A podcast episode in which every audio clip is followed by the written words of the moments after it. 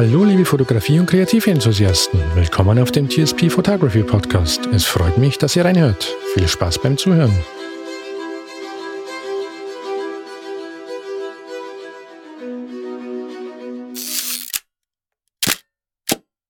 Hallo liebe Podcast-Zuhörer.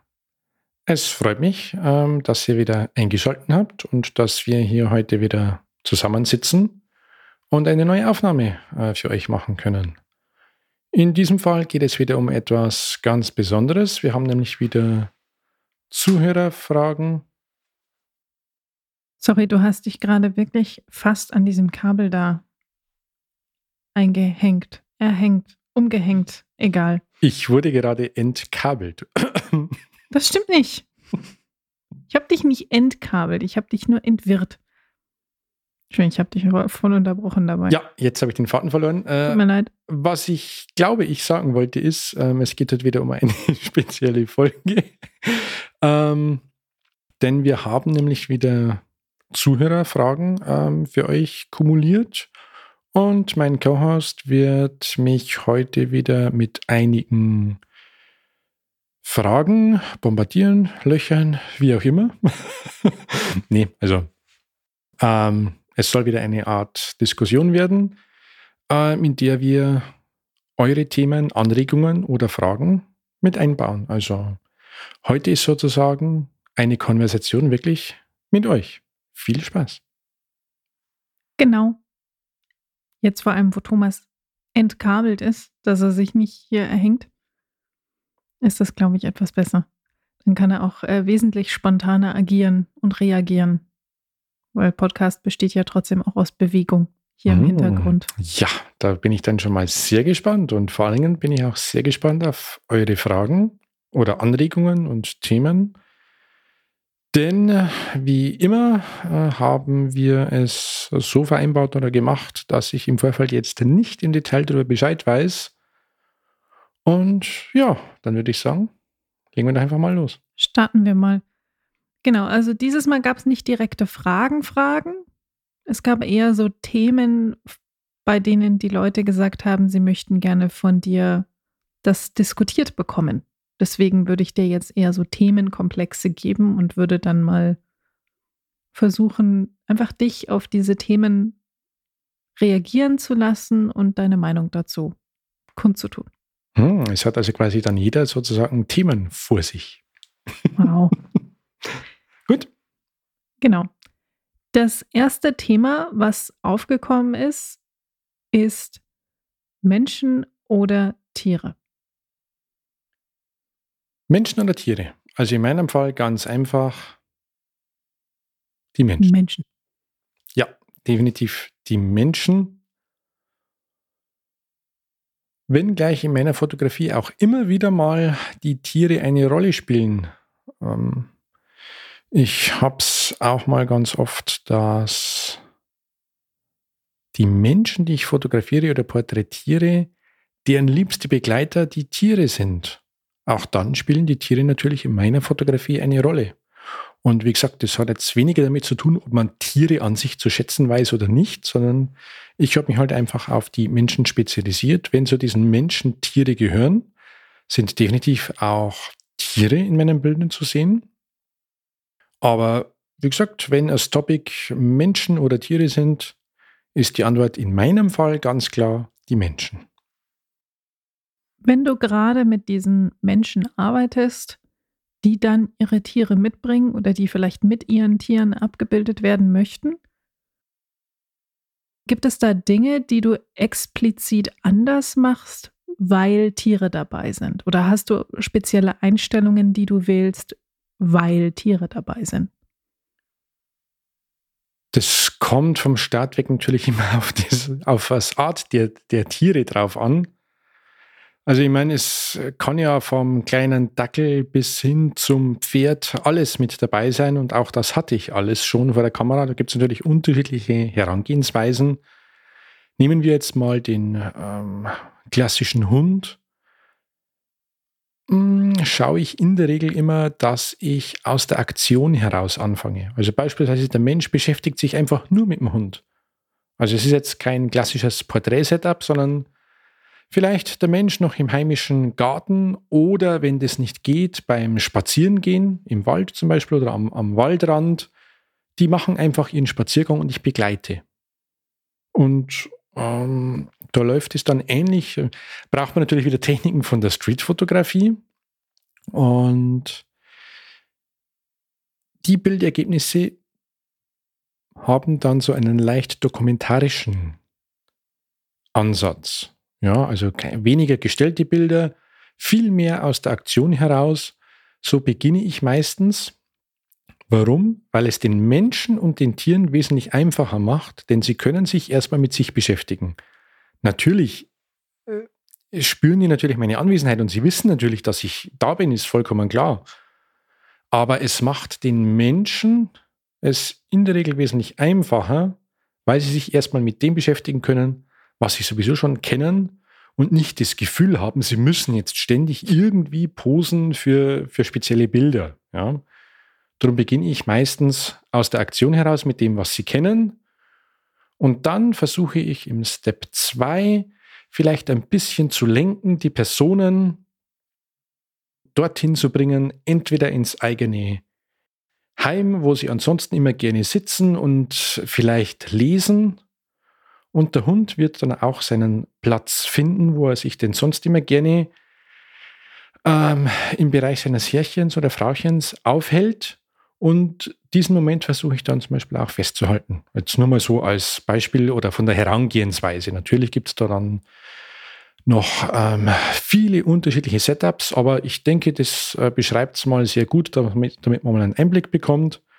Ja gut, und wenn es natürlich an große Tiere herangeht, äh, wie ein Pferd zum Beispiel, da wäre mein erstes Setup in der Regel ähm, das Fertigmachen des Pferdes. Also man kann ja jetzt nicht äh, so ein Pferd einfach äh, frisch von der Koppel heraus und zack, jetzt reitet man mal los, sondern äh, es muss ja in der Regel noch gestriegelt werden. Ähm, ich habe jetzt die ganzen Fachausdrücke natürlich nicht parat, also man verzeiht mir, wenn es jetzt da Spezialisten gibt, aber man muss das Pferd halt erstmal striegeln, satteln und dann nennen wir es einfach mal aufwärmen und erst dann geht's los. Und da versuche ich diesen Moment bereits schon festzuhalten, so als kleine Story. Und da beginnen sie ja meistens schon mit der Auswahl. Also die Person, die dann reitet, hat dann in der Regel schon spezielle Socken, dann natürlich die, die Reitstiefel. Und selbst da, also ich, ich habe in meiner Story dann oftmals auch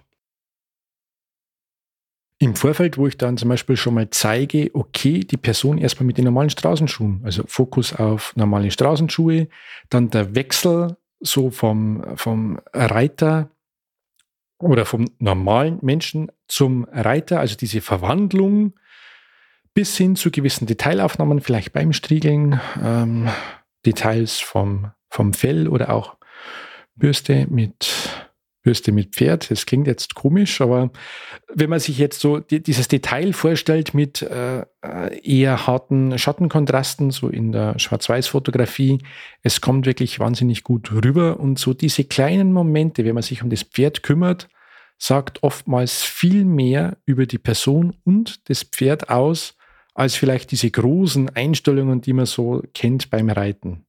Denn wie man mit dem Pferd umgeht, das wird einem das Pferd auch immer widerspiegeln. Und ich glaube, diese Momente sind auch sehr bedeutend für die Menschen, die ein Pferd haben. So beginne ich dort meistens und dann geht es auch äh, in der Regel mit dem Pferd raus, wo man dann in der Aktion Fotos macht und je nachdem, wie dann das Pferd eingestellt ist, kann man sogar versuchen, das Pferd gegebenenfalls hinter eine Fotoleinwand zu stellen, hinter einem speziellen Hintergrund, dass man auch mal abstrakte Bilder machen kann oder zumindest nur mal Details vom Kopf, losgelöst von, von allem anderen. Muss man sich aber sehr gut mit dem Halter vom Pferd unterhalten. Wie ist das Pferd so drauf? Wie reagiert denn diese Hintergründe? Sie können für ein Pferd sehr angsteinflößend sein. Die können manchmal komisch reagieren. Manchmal muss man das Pferd auch dementsprechend heranführen. Also da einfach ins Gespräch ähm, mit den jeweiligen Haltern treten. Und ich kann empfehlen, dass man im Vorfeld diese ganze Range, wo sich dieses Pferd bewegt, einmal besichtigt, dass man auch weiß, was läuft denn da alles ab. Und dann wird man dementsprechend seine Einstellungen finden. Das finde ich recht spannend.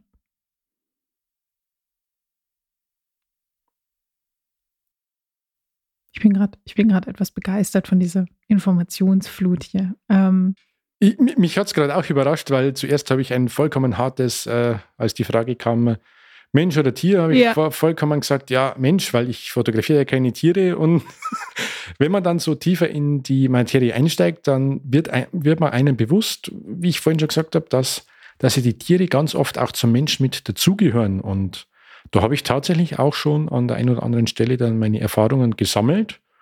Und ich kann es jedem empfehlen, der auch grundsätzlich sagen würde, definitiv Prio auf Mensch, probiert es doch auch mal mit Tieren. Und ja, sie können wahnsinnig ablenkend sein oder wirken. Aber wenn man mal ein paar Techniken ausprobiert, die ich hier als Anregung gegeben habe, dann gibt es definitiv Mittel und Wege, beides wirklich gut zu vereinen und vielleicht noch ein besseres, größeres Ganzes draus zu machen.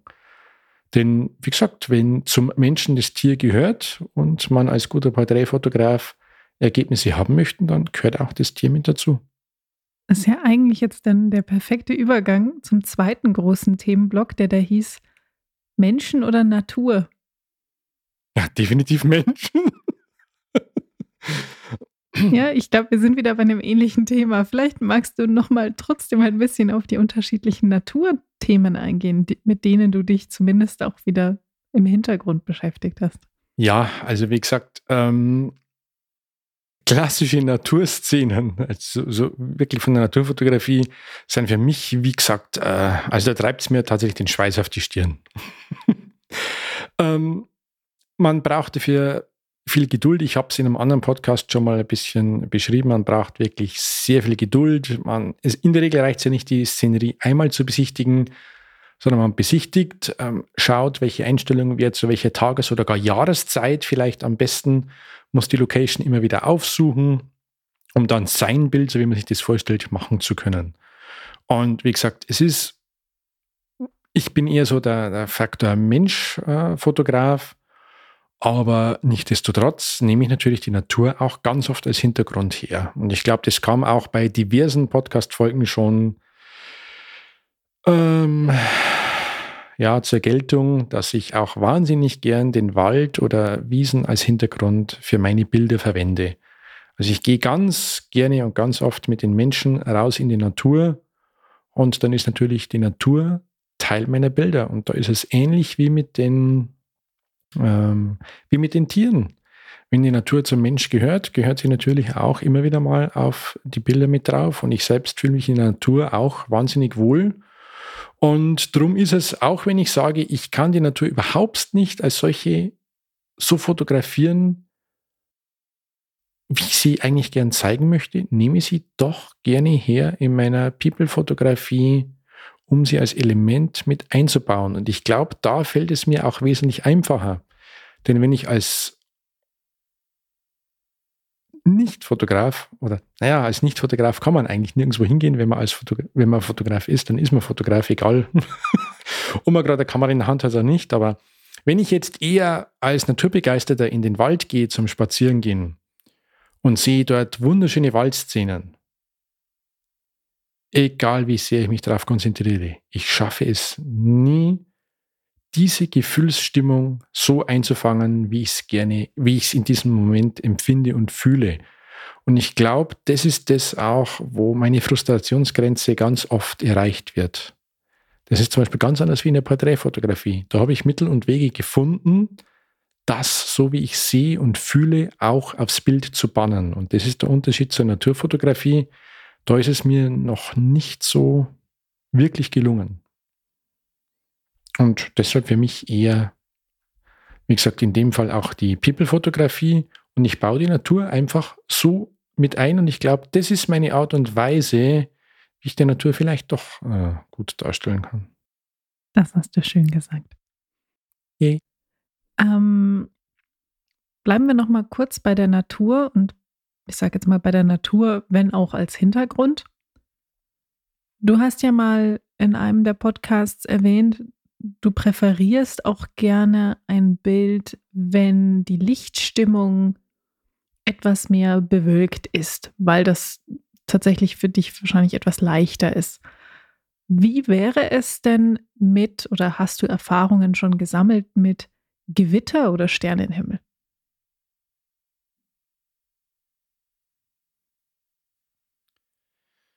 Mit Gewitter. Sprechen wir jetzt über die Naturfotografie oder über. Du kannst gern beides beantworten, wenn du da mit beiden Erfahrungen gemacht hast.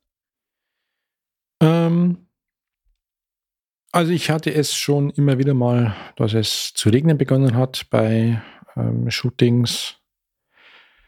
Da ist die Herangehensweise auch fast nicht anders wie bei bewölkten, bei bewölkter Stimmung. Ich meine, das glaube ich, haben wir schon zu Genüge behandelt in früheren Podcast-Folgen, dass ich diese Lichtstimmung einfach bevorzuge, weil es für meine Art der Fotografie nicht zu viel Kontrast aufs Gesicht bringt, aber man mit dementsprechender Technik trotzdem kontrastreiche Bilder in gesättigter, neutraler Umgebung zu machen, um somit ein Gesamtpaket zu schaffen, das äh, eine großartige Wirkung hat und das Gefühl auch wahnsinnig gut zeigen und darstellen kann.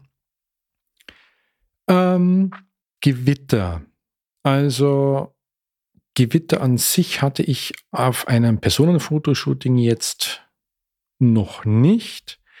Ich habe aber durchaus auch schon mal versucht, äh, mich an ein Gewitter herangewagt, um das als solches zu fotografieren oder ganz konkret eher Blitze. Denn meistens ist es so, wenn Gewitter aufziehen, wird das Licht tatsächlich auch sehr, sehr dunkel. Also da noch normale Lichtstimmungen festzuhalten, ist fast nicht möglich. Aber die Blitzfotografie, an die habe ich mich auch schon mal foto fotografiert, ja, äh, probiert. Und ja, es ist, es ist auch ganz interessant. Kann man auch jedem empfehlen, einfach mal ausprobieren, die Kamera auf ein Stativ, den ISO-Wert so weit wie möglich runterdrehen, äh, auf Langzeitbelichtung stellen. Wenn man keinen Fernauslöser hat, dann am besten mit einem Zeitauslöser von ein paar Sekunden aktivieren, damit man die Kamera nicht verwackelt beim Auslösen. Dann einfach ähm, auslösen, warten, bis es blitzt. Ah, okay, ich habe ein Detail vergessen. Man muss natürlich die Belichtungszeit ähm, auf unendlich stellen. Heißt, dann äh, bleibt der Verschluss der Kamera so lange geöffnet, bis man ihn wieder betätigt oder loslässt. Je nachdem, was es für eine Kamera ist, gibt es unterschiedliche Systeme. Und da ist natürlich am besten mit einem Fernauslöser, dann kann ich nämlich den Auslöser so lange gedrückt halten, bis, ähm, bis es blitzt und dann lässt man los. Also niemals versuchen, den Blitz äh, mit dem Foto einzufangen, sondern einfach die Langzeitbelichtung aktivieren und wenn es blitzt, dann ähm, sozusagen die Belichtung wieder schließen oder mit dem Foto aufhören, je nachdem, wie man es jetzt nennen möchte. Und da wird man dann irgendwann so den Dreh rausfinden, was sich am besten eignet, um dann die besten Blitzlichtstimmungen einzufangen. Aha. Also doch wieder wesentlich mehr Info aus dir rauskitzeln können. Ich glaube, deine Podcast-Zuhörer sind schon ganz gut darin. ja gut, also ich sage immer, man muss sich ja immer wieder mal in fremden Themengebieten äh, in der Fotografie ausprobieren. Das hilft natürlich der nicht nur der Kreativität, sondern grundsätzlich so diesen Themen in der Fotografie auch ungemein, die man machen möchte, wenn man sich insbesondere auch in, in fremden Sujets ausprobiert. Okay. Der zweite größere Themenblock, der so bei deinen Fragen mit aufkam, war auch gleichzeitig mit einem Kritikpunkt verbunden. Ich finde es ganz gut, dass wir auch Kritik zum Podcast bekommen. Ähm, dann können wir uns verbessern. Ähm, zum Beispiel sind wir jetzt zwar öfters mal auf Fotografen eingegangen, die dich in irgendeiner gewissen Weise begeistern oder die dich inspirieren. Wir haben es allerdings vergessen, an dieser Stelle vielleicht auch ein bisschen auf die Biografien dieser Leute einzugehen. Das sollten wir definitiv in Zukunft entweder nachholen oder zumindest mit betrachten. Mhm. Finde ich eine sehr interessante Anregung, weil teilweise muss ich ehrlich gesagt gestehen, haben wir es noch nicht mal vergessen, sondern haben wir es, oder zumindest ich, teilweise auch wirklich absichtlich weggelassen, weil ich dachte, man möchte ja die Zuhörer nicht unbedingt mit Biografien langweilen, sondern eher mit den Inhalten, was sie geschaffen haben. Aber wenn man so drüber nachdenkt und insbesondere wenn jetzt so auch so die Anregungen oder die Nachfragen danach kommen, muss ich sagen, okay, dann sehen es manche Leute vielleicht dann doch auch so wie ich, dass ich sage, man muss vielleicht erstmal den Menschen kennenlernen, um das besser zu verstehen, was er denn in seinem Leben geschaffen hat. Und ja, okay, das kann natürlich definitiv helfen, wenn man ein bisschen von der Biografie weiß. Ne? Ich meine, wir können es ja auch so machen, dass man sagt, man, man beschäftigt sich jetzt nicht viel oder exklusiv mit äh, sehr viel Zahlen, weil ich glaube, das bleibt sowieso nicht im Gedächtnis hängen. Aber ein bisschen Biografie können wir das ne, demnächst durchaus mit einbauen. Also finde ich eine gute Anregung, ja. Finde ich auch. Vielen Dank. Der nächste größere Abschnitt dreht sich bei einigen Zuhörern doch um das Thema die erste Kamera. Ich lasse jetzt erstmal nur das Themengebiet auf dich wirken, bevor ich mit den spezifischen Fragen komme. Erste Kamera, okay. Das finde ich ja sehr, sehr faszinierend. Ähm, also zunächst mal möchte ich vorausschicken, Es macht nicht die Kamera das Bild, sondern natürlich immer der Fotograf. Also worauf ich hinaus möchte, ist, man kann grundsätzlich erstmal mit allem fotografieren und gute Bilder machen, denn das Bild ist immer nur so gut wie der Fotograf an sich. Und ja, die erste Kamera. Das kann man jetzt aus vielerlei Hinsicht verstehen. Entweder so nach dem Motto, was sollte man sich denn als erste Kamera anschaffen? Ich verstehe es jetzt in dem Fall einfach erstmal so, was habe ich denn zum Beispiel als erstes für eine Kamera gehabt oder als erstes, mit, mit als erstes fotografiert? Ähm, wenn ich kurz drüber nachdenke, würde ich sagen, ich glaube, ich hatte sogar drei erste Kameras. Das klingt jetzt erstmal komisch, denn man kann doch nur eine erste Kamera haben. Aber wenn ich mir jetzt so mein Leben aufteile in, ich bin eine Person, die einfach nur Bilder macht, dann habe ich dort, hatte ich dort eine erste Kamera. Dann gibt es die erste Kamera, die man sich angeschafft hat, um aktiv selbst fotografisch aktiv zu werden. Und dann gibt es eine Kamera, die man von der Familie immer mal wieder bekommen hat, wenn man fotografieren möchte. Und das sind so meine drei Lebensbereiche und deshalb gibt es sozusagen bei mir drei erste Kameras. Ähm also ganz konkret, ich habe es ja auch irgendwann schon mal erwähnt, ich habe eigentlich schon immer Fotos gemacht. Manchmal bewusster, manchmal eher unbewusst. Aber es gab halt immer so Momente und Szenen, wo ich wusste, das will ich aufs Bild bannen und festhalten. Und als kleines Kind gab es dann natürlich immer so die ähm, Kompaktkamera von meinem Opa. Man kennt es noch. Man legt einen tollen analogen Film ein, zieht die Kamera auf und legt dann los und knipst. Und ich kann ehrlich gesagt, ich bringe es nicht mehr zusammen. Es glaube ich war ein, es war ein Modell von Fotoporst. Also die hatten früher tatsächlich eine eigene Kameralinie, die sie herausgebracht haben. Und es war eins von den Fotoposts. Und dann später, das weiß ich noch, da bin ich, da hatte ich damals die Schule gewechselt und ich wollte unbedingt eine eigene Kamera zu haben, um wirklich die Kamera auch manuell bedienen zu können. Und das war so der erste Moment, wo ich gesagt habe, ich will aktiv Fotos gestalten und machen. Und da hatte ich mich lange Zeit im Vorfeld informiert und ich wollte das perfekte System haben. Und damals gab es so die es war auch eine Zeit, muss man dazu sagen, so ums Jahr 2004 herum, da sind die ersten Fotografen waren am überlegen, ob sie auf digital umstellen. Und da gab es schon ein paar digitale äh, Kameras und auch so die ersten Spiegelreflex-Kameras, die auf den bezahlbaren Markt gekommen sind, die digital waren. Und ich hatte mich damals auf drei unterschiedliche Systematiken eingeschossen. Das eine war Minolta, dann gab es noch Canon und Nikon. Also damals gab es noch nicht so viel zur Auswahl. Und rein von der Qualität her, was sie geleistet haben, kam dann eigentlich nur Nikon und Canon in Frage. Und es war ganz interessant, weil es, es gab sich nicht viel. Ja, also rein qualitativ waren fast beide auf dem gleichen Niveau und ausschlaggebend war dann letztendlich das Handling und das Feeling. Und für mich persönlich, ich habe damals bei Nikon zugeschlagen. Es war eine es müsste eine Nikon D70 gewesen sein. Ja, und das war sozusagen meine erste Kamera, die ich mir aktiv zum Fotografieren zugelegt habe.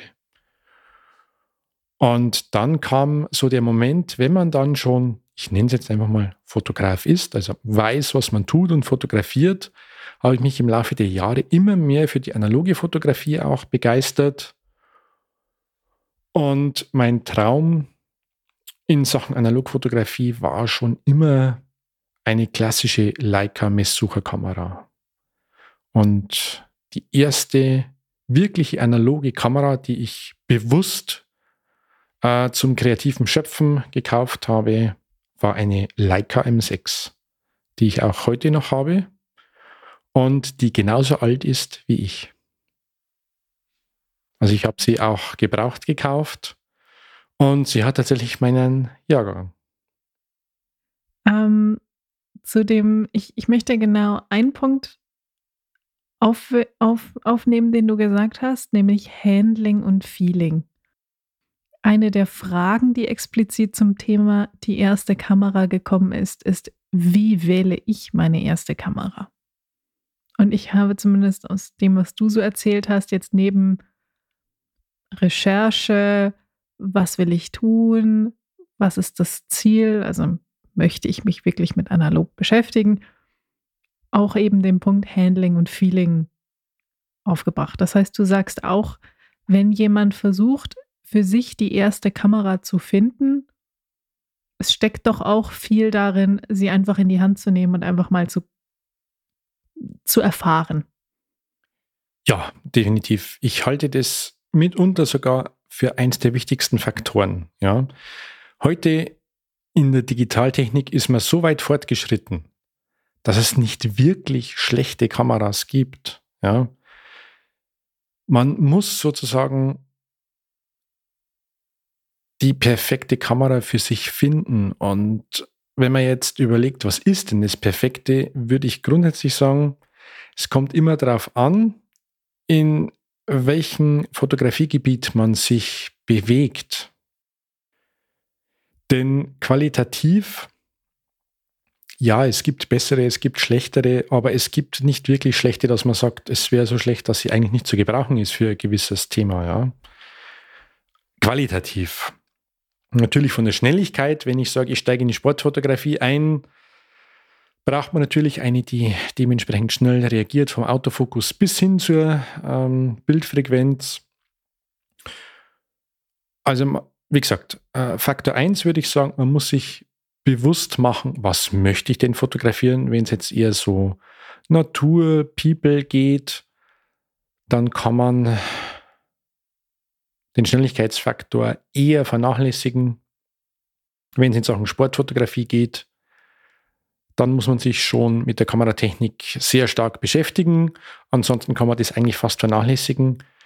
Dann würde ich eher sagen, man muss sich vielleicht bewusst machen, gibt es vielleicht von meiner Analogfotografie etwas, das ich digital noch mitbenutzen möchte? Also habe ich vielleicht schon von früher Technik, die ich heute noch mitbetreiben möchte? Das wäre für mich der erste Faktor, den man vielleicht ähm, anschauen sollte. Also vielleicht jetzt ganz konkret, wenn ich sage, Ich habe vielleicht vom Opa noch eine alte Leica, dessen Objektive ich weiterverwenden möchte. Oder gibt es noch irgendwo ein Nikon Spiegelreflexsystem, wo man Objektive hat oder vielleicht auch von Canon oder von was auch immer und man möchte das heutzutage weiterverwenden, dann wäre es natürlich eine Empfehlung, dass man sich überlegt, ähm, mit welchen Systemen kann ich das heute noch weiter betreiben. Bei Nikon ist es ganz einfach, die haben ihren Bajonettanschluss im Laufe der Jahrzehnte so gut wie nicht geändert. Das heißt, äh, selbst die ältesten Objektive kann ich heute noch an den modernen Kameras äh, anschließen und sofort loslegen und fotografieren. Bei sehr alten Modellen habe ich halt nur keinen Autofokus, aber ansonsten funktioniert es bei Nikon ganz gut. Bei Canon ist es so, die haben im Laufe der Jahrzehnte ihren Bajonettanschluss von der Kamera her immer wieder verändert. Muss man ein bisschen aufpassen. Aber auch da gibt es dann Adapter, dass das noch möglich gemacht wird. Und bei Leica ist es so, äh, wenn man natürlich eine digitale Leica kauft, was ein sehr, sehr großes Loch in den Geldbeutel fressen wird. Also zum Thema erste Kamera wahrscheinlich eher nicht zu empfehlen. Aber auch da wäre es ganz einfach möglich, ähm, die Kameras heute noch, äh, die Objektive an den modernen Kameras heute noch zu betreiben. Ansonsten, das, was ich gemacht habe, ist, ich wollte, ich habe mir für die M6 auch ein äh, Leica-Objektiv zugelegt und kann dieses Leica-Objektiv mit Manualfokus auch an meinen modernen Systemkameras betreiben. Und das war unter Umständen auch ausschlaggebend, dass ich mich für das Fujifilm-System entschieden habe. Denn dort gibt es den sogenannten Leica M-Adapter, sodass ich meine ganzen Leica-Objektive an den modernen Kameras betreiben kann. Und also ich würde sagen, erstmal Gedanken machen. Faktor 1 ist, welche Art der Fotografie möchte ich machen? Faktor 2 ist, gibt es bereits Techniken, Objektive, die ich wieder verwenden möchte an meinem neuen System? Und Faktor 3 ist dann das, was man vorhin schon mal erwähnt hatte, ist wirklich das Feeling und Handling. Denn es sollte wirklich Spaß machen, mit dem System umzugehen, es in die Hand zu nehmen. Es muss gut in der Hand liegen und ich muss es natürlich auch bedienen können. Und ja, moderne Digitalkameras haben in der Regel ein Menüsystem, da muss man sich erstmal durchkämpfen, erstmal nicht davon abschrecken lassen. Aber es gibt halt einfach auch Menüsysteme, die liegen einem gar nicht. Oder es gibt Menüsysteme, da findet man sich vielleicht doch eher intuitiv zurecht, als einfach mal in die Hand nehmen. Und das Allerwichtigste ist, es muss sich auch wirklich gut in der Hand anfühlen. Und das in Kombination mit, mit einer Optik. Und da meine ich jetzt nicht das Objektiv, sondern die Optik der Kamera selbst. Denn wenn man sagt, naja, ich habe zwar jetzt die beste Kamera der Welt, aber ich finde sie absolut hässlich. Auch diesen Faktor sollte man nicht vernachlässigen. Denn nur wenn ich mit dem Werkzeug wirklich gern arbeite, kann man sich auch wirklich aufs kreative Schöpfen im Nachgang konzentrieren. Denn wenn ich schon eine Kamera in die Hand nehme, die ich optisch gar nicht anschauen kann, die mir überhaupt nicht gut in der Hand liegt, die so dermaßen schwer wiegt, dass ich eigentlich nur vom Stativ aus fotografieren kann, was bringt mir das dann, wenn ich People-Fotograf bin und die Menschen gerne aus der Bewegung heraus fotografiere? Ja, also das wären so meine drei Aspekte, wo ich sage, ähm, ja, auf die sollte oder könnte man achten, wenn man sich äh, eine neue Kamera oder die erste Kamera anschafft. Bei der ersten Kamera ist natürlich auch immer so eine Art Preisfrage und die darf man nicht unterschätzen. Und ja, bei Menschen gibt es natürlich eine Preisobergrenze, liegt im Sinne der Natur. Ähm, man darf oder sollte zumindest nicht den Fehler machen, dass man sagt, okay, ja, es ist eh meine erste Kamera, dann kaufe ich mir lieber etwas Günstiges. Das kann man machen. Ich empfehle es jedoch nur keinem, denn dann zahlt man letztendlich im langen Sinne trotzdem drauf. Denn wenn man beispielsweise sagt, okay, ich spare jetzt mal 100, 200, 300 Euro vom Start weg beim Kamerakauf, kaufe mir lieber ein anderes System, weil das erstmal wesentlich günstiger ist dann, wenn einem das Fotografieren wirklich Spaß macht und wenn man einsteigt und sagt, ja, jetzt hätte ich aber gerne noch ein Objektiv oder jetzt würde ich doch die Objektive von meiner alten analogen Kamera mitnutzen, dann muss man wieder auf ein neues System umsteigen. Und dann kostet es richtig, weil das alte System kann ich ja dann nicht mehr gebrauchen. Und man darf dann auch das ganze Zubehör nicht unterschätzen, denn die Kamera ohne Akku oder Ersatzakku reicht ja dann nicht.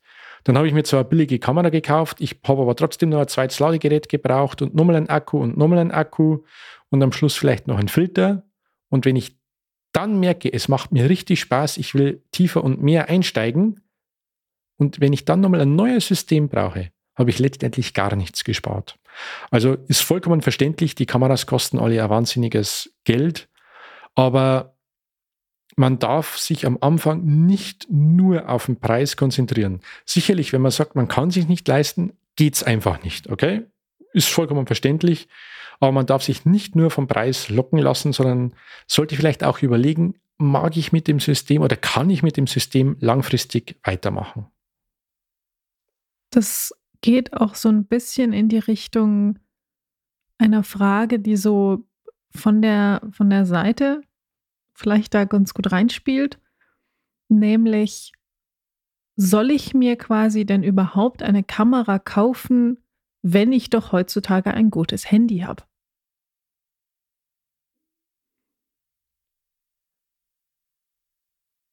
Kommt für mich auf den Verwendungszweck an und wie kreativ ich sein möchte. Ja. Und da muss ich jetzt wahnsinnig auf meine Formulierung achten, denn ich bin grundsätzlich der Meinung, dass man mit allem ein Bild machen kann. Ja? Der Fotograf ist der Mensch und nicht die Technik, die hinter ihm steht oder vor ihm steht. Äh, ihr wisst, was ich meine. ähm, ja, also auch mit einem Handy kann man durchaus Bilder machen und heutzutage auch wirklich brauchbare, dass man dementsprechend Ausdrucke machen kann. Ich sage immer, der Teufel steckt dann im Detail. Ja. Ähm, es gibt auch immer mehr Menschen, die sogar Streetfotografie mit Handykameras machen. Hat sogar auch den, den Vorteil, es fällt nicht auf, weil man hat ja offensichtlich keine Kamera in der Hand, ja. Also bringt auch so seine Vorteile mit sich. Ich sage immer dann, wenn ich wirklich manuell bedienen möchte, dann beißt es bei den Kameras aus. Und ja, auch fürs Handy kriege ich eine App, wo ich alles manuell einstellen kann. Aber ich muss es immer erst alles installieren, dann muss ich die entsprechende App öffnen, wenn ich als Fotograf wirklich kreativ tätig sein möchte, dann brauche ich ein dediziertes Werkzeug. Mir geht es zumindest so. Ja. Es gibt, wie gesagt, auch Streetfotografen, die haben sich darauf spezialisiert. Die machen die Streetfotografie exklusiv mit ihren Smartphones. Und das ist gut so, wenn die für sich diesen Weg gefunden haben. Ähm, ich brauche jedoch ein dediziertes Werkzeug dazu. Es hilft meinem Mindset, also es hilft mir persönlich von der Einstellung her und es hilft meiner Art und Weise, wie ich die Dinge mache, umsetze und herangehe. Ja. Und Streetfotografie beispielsweise mit einer Kamera zu machen, ist natürlich noch wesentlich schwieriger, weil die Kamera fällt ja auf. Und da braucht man nochmal ganz andere Techniken und das reizt dann noch viel mehr, weil man noch viel mehr Training und Wissen dazu braucht. Und auch das ist äh, in gewisser Weise dann ein, ein Ansporn dafür. Und ja. Der zweite Aspekt in dieser Hinsicht ist dann der jeweilige Verwendungszweck der, der Bilder. Also auch ähm, moderne Smartphone-Kameras werden ja immer besser, aber man geht trotz allem immer nur einen Kompromiss ein. Also wenn man sich vorstellt, dass ein Leica-Objektiv mit 50 mm, was weiß ich, 23 verschiedene handgeschliffene Glaslinsen drin hat und dann hat man neben sich noch ein iPhone liegen, wo drei Plastiklinsen drin sind.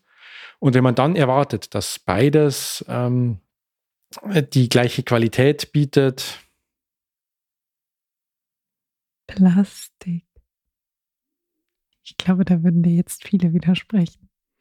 Okay, dann nehmen wir jetzt nicht das iPhone als Beispiel, aber bei, bei vielen Kameras ähm, ist es tatsächlich mehr Kunststoff als tatsächlich echtes Glas.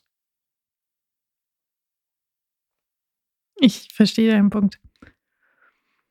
Das Training und Wissen was du ja mitbringst, um eben genau diese Dinge zu erklären, bringen tatsächlich auch so den letzten Themenkomplex da hinsichtlich der Themen, die deine Zuhörer interessieren. Gerade da ist einiges an Fragen auch gekommen. Wie machst du denn? Hm, hm, hm. Und mit ist wirklich alles Mögliche gefallen. Wie arbeite ich an Bildausschnitten? Wie spiele ich am besten mal mit Licht? Hast du Vorschläge, wie man unterschiedliche Bildkompositionen spielen kann? Also ich glaube, es passt nicht so ganz zu die erste Kamera, vielleicht aber auch schon, vielleicht auch so ein bisschen so, auch wie kann ich vielleicht auch mit meinem Handy oder eben auch mit einer Kamera tatsächlich zum ersten Mal mal richtig üben. Was machen die unterschiedlichen Einstellungen in der Kamera? Wie, wie mache ich ein Bild? Hast du irgendwelche Vorschläge, Ideen oder Kleinigkeiten, die jeder zu Hause einfach mal ausprobieren kann, sich jetzt einfach eine Kamera schnappen kann und mal sagen kann, okay, ich probiere mal diese Geschichte A mit dieser Geschichte B. Ich meine, du hast im, in einem der letzten Podcasts, hast du ja auch erwähnt, wenn ich zum Beispiel mal feststellen möchte, wie sich das verhält, aus der Hüfte zu schießen im Vergleich zu die Kamera im Auge zu haben, dass man einfach mal zwei Bilder hintereinander machen kann aus beiden Perspektiven, um einfach mal festzustellen, wie wirkt sich die Perspektive auf dieses Bild aus. Okay, es waren jetzt sehr viele ähm, Fragen, auch generische Fragen, die alle sehr interessant sind. Ich habe nur das Problem, dass es ohne konkretes Szenario wahnsinnig schwierig zu erklären ist. Also wir hatten ja auch diesen, wir hatten ziemlich viele unterschiedliche Aspekte, so nach dem Motto, wie ist die Herangehensweise, wie lerne ich denn etwas? Das habe ich jetzt so quasi als übergeordnete Frage herausgezogen. Richtig. Und wenn ich darauf mal kurz eingehen darf, ich kann vielleicht ganz konkret mal äh, eine Anregung geben. Wenn ich lernen möchte zu fotografieren, da fällt mir jetzt ähm, ein äh, Autor ein, der Austin Kleon, der ein äh, Buch veröffentlicht hat. Da geht es um Kreativität. Es heißt Alles nur geklaut. Und ähm, ich würde das mal als Inspiration hernehmen, um zu sagen, kauft euch doch mal einen Bildband. Oder schaut auch im, im Internet oder wo auch immer ihr ansonsten gern äh, visuell eure Medien betrachtet oder bezieht. Ich kann aber jedem nur empfehlen, kauft euch wirklich auch mal einen Bildband zu einem Thema, das euch interessiert. Schlagt es in einer ruhigen Minute auf, blättert durch und achtet mal darauf, was fasziniert euch. Bleibt bei einem Bild stehen, das euch fasziniert. Und das ist euer Thema. Und dann ganz nach dem Motto, alles nur geklaut, geht her und versucht dieses Bild so perfekt wie möglich zu kopieren. Und das Ziel ist, wie gesagt, nicht, dass man Bilder immer nur kopiert, sondern es geht ja im Step 1 erstmal darum, dass man sein Handwerk lernt. Und ja, es ist manchmal angsteinflößend und man hat am Anfang überhaupt keine Ahnung, wie man denn das alles machen soll. Ging mir auch nicht anders. Ich habe es allerdings auch nicht anders gemacht. Ja. Man sucht sich so seine fotografischen Vorbilder, nimmt eins dieser Bilder und versucht es so gut wie möglich zu kopieren. Und was passiert dabei? Man wird nicht zum zweiten Fotografen X, den man den so bewundert, sondern man lernt diese Technik, die vorher unmöglich und unerreichbar für einen war. Und indem man versucht, seine Technik zu kopieren, beschäftigt man sich automatisch mit den Fotografietechniken, ohne äh, Schul- und Lehrbücher, die einem vielleicht nur langweilen und wieder vom Thema abbringen, sondern man hat ein Ziel vor Augen. Und das Ziel ist erstmal genauso ein geniales Bild zu machen wie sein großes Vorbild. Dabei lernt man spielerisch die Techniken, die dieser Fotograf dafür benötigt hatte und verwendet hatte. Und plötzlich findet man seinen eigenen Weg in der Fotografie und auch seine eigene Kreativität. Denn umso mehr man von der Technik lernt, umso mehr wird man selbst ausprobieren und dann wird man auch seine eigenen Motive finden und seine eigene Bildsprache dadurch entwickeln. Also man fördert dann nicht nur die Fotografietechnik, sondern zugleich auch die Kreativität dahinter. Und ich habe das natürlich jetzt alles sehr stark zusammen geschrumpft vom Lauf- und Werdegang her. Also man muss jetzt, oder es funktioniert leider nicht, dass man sagt, man schaut jetzt ein Bild an, probiert es mal ein bisschen und dann ist man ein Top-Fotograf. Es ist natürlich schon ein dementsprechender Weg, aber genauso funktioniert es. Schaut euch erstmal ein Bild an und versucht es so gut wie möglich zu kopieren. Und dabei lernt ihr das spielerisch und entwickelt euch stetig weiter.